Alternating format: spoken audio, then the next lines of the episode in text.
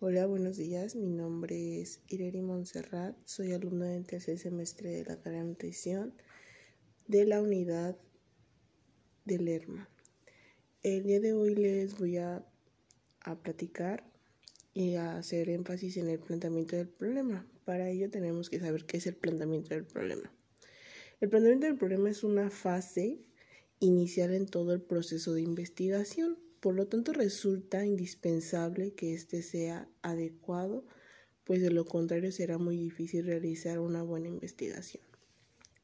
¿A qué quiere llevar esto? Que siempre nos vamos a preguntar cuál va a ser, o sea, en un tema de investigación tiene que ser fundamental, ya que es la pieza clave para hacer un protocolo de investigación o una investigación científica.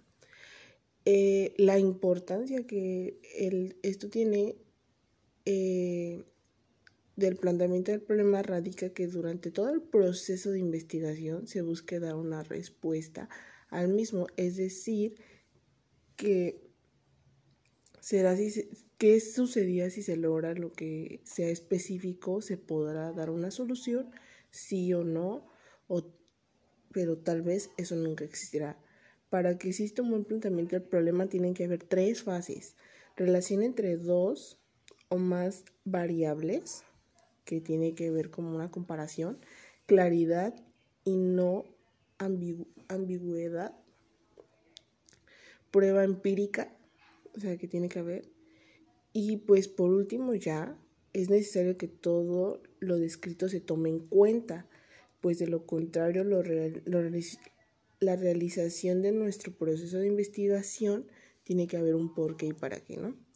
Y pues dice un autor un, un problema bien plantado nos da la mitad de la solución del mismo. Y eso sería como lo más importante para el planteamiento del problema en un protocolo de investigación.